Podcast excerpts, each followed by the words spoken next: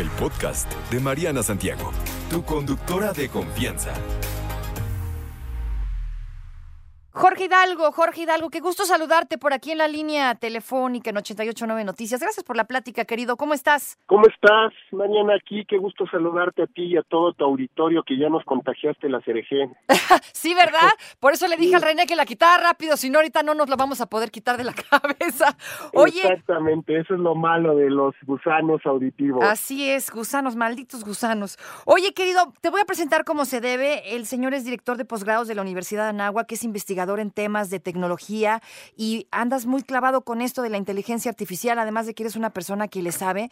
Y me interesa mucho porque Fíjate que eh, la inteligencia artificial pues ya vive entre nosotros, ya es parte de nosotros y así como presenta un montón de ventajas, también presenta un montonal de desventajas y a la larga a la gente es un tema que le empieza a preocupar. En la universidad actualmente eh, existe este curso de inteligencia artificial. ¿Podrías platicarme un poquito cuáles son los beneficios a tu criterio de que los eh, estudiantes tengan al alcance una materia como esta?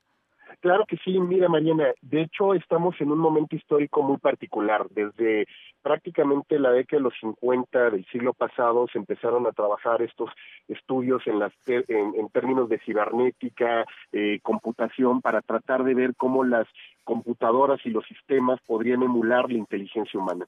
Y en el boom de los 80, que es cuando vimos prácticamente ya la explosión de las computadoras, pues nos dimos cuenta que prácticamente los sistemas de cómputo sí podrían llegar a suplir algunas de las actividades que tienen que ver con la fuerza de trabajo del ser humano, sobre todo en términos de actividades repetitivas. Entonces, cuando hoy estuvimos prácticamente en octubre, noviembre del año pasado viendo la explosión de este chat, el chat GP3 en su versión te digo que ya venían experimentando del 2015 para acá, pero que se democratizó y se popularizó, nos dimos cuenta que estábamos ante una tecnología que ya no estaba solamente en manos de los grandes gobiernos y las grandes corporaciones, sino cualquier ciudadano común y corriente podía prender su computadora y tener acceso a la inteligencia artificial. Entonces, ¿qué es lo que generó? Pues por un lado un cierto temor, porque efectivamente la evolución de, la, de, de esta tecnología de inteligencia artificial pues puede tener la posibilidad de desplazar funciones básicas que tienen que ver con la repetición de funciones, pero también se nos da la oportunidad de poder acercar a las personas a una nueva forma de poner en práctica las posibilidades que una computadora te da.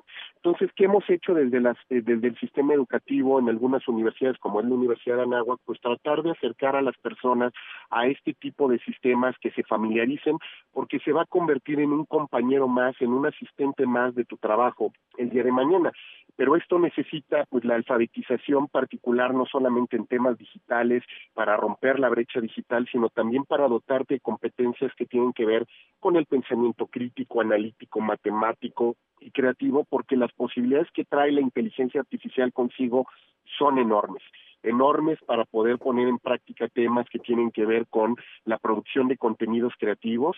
Por eso les preocupa mucho a las, a las industrias creativas lo que va a hacer, porque, pues como tú sabes, hoy te puede ayudar una inteligencia artificial desde para escribir un discurso, escribir un guion, poder incluso sacar código de programación para una página web que estés haciendo, o pues tú ya lo has visto, incluso sistemas de, de, de telecomunicaciones que utilizan avatars que los programan para que puedan dar las noticias para que puedan hablar con las audiencias, para generar un chatbot informativo.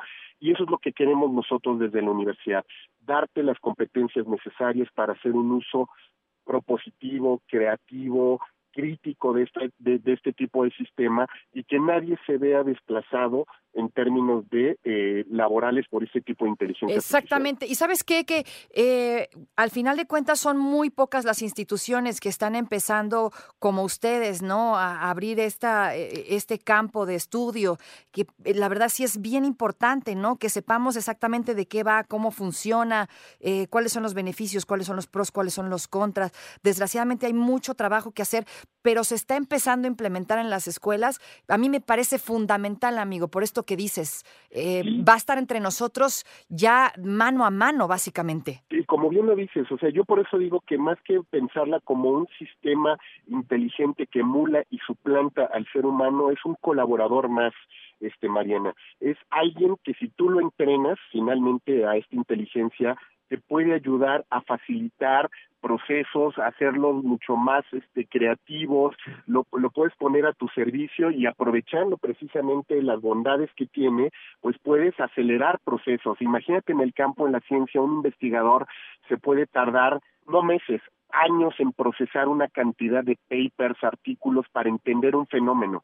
Hoy tú le puedes pedir a la inteligencia artificial con un prompt, que no es otra cosa más que una solicitud de información, le puedes decir, ayúdame a procesar estos cinco mil papers, artículos que, que, que estoy leyendo y ayúdame a encontrar cuáles son las conclusiones más efectivas para un tema, por ejemplo, como puede ser, imagínate el tema de la detección del cáncer por una proteína que está afectando a cierta parte del organismo. Y con esto, pues te puede ayudar a leer todos estos documentos, un resumen, decirte cuáles han sido las principales conclusiones y tú ya con un trabajo crítico, analítico, procesar y hacer un metaanálisis de ese tipo de información.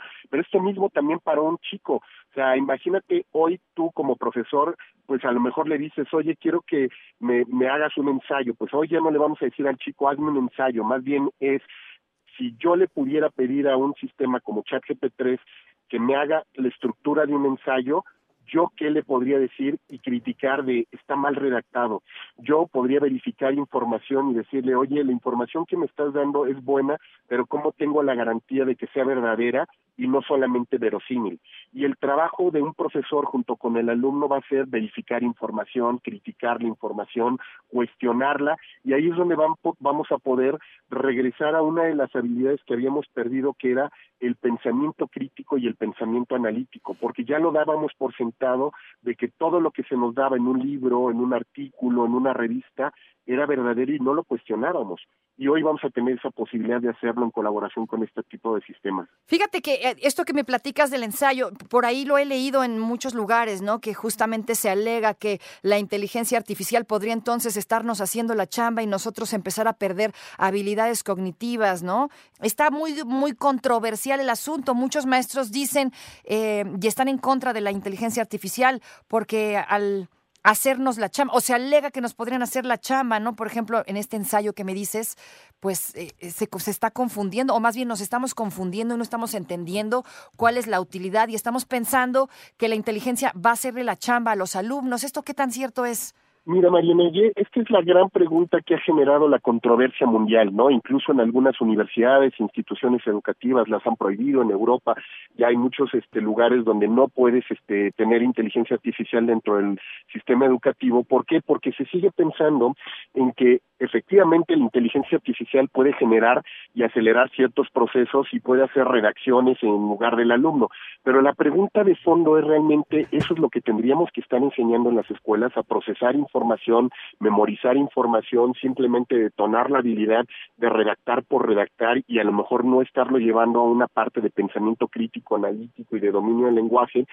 Y esto tiene que ver con una cuestión de fondo. Recordemos que la inteligencia artificial no es más que un sistema que trabaja con modelos de lenguaje y modelos predictivos. ¿Qué, ¿Qué hace? Pues va y busca en una base de datos cuáles son las palabras que más se repiten para poder generar un resultado y si tú le dices, pues redáctame un ensayo sobre eh, cuál fue la propuesta en temas de amor de Shakespeare, pues te va a redactar de lo que ya tiene que han generado otros. Es decir, no es creativa, fíjate, simplemente saca de la información que ya está dada y te construye una redacción aparentemente novedosa, pero es con lo mismo que ya teníamos en otro lugar, que tampoco es un copy-paste tradicional. Bueno, ¿esto qué implica?